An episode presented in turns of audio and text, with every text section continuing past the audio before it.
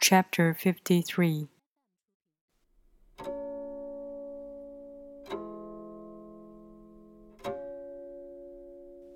The great way is easy, yet people prefer the side path.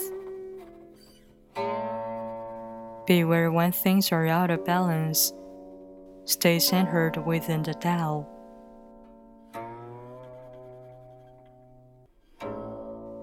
When rich speculators prosper while farmers lose their land. When government officials spend money on weapons instead of cures. When the upper class extravagant and irresponsible while the poor have nowhere to turn.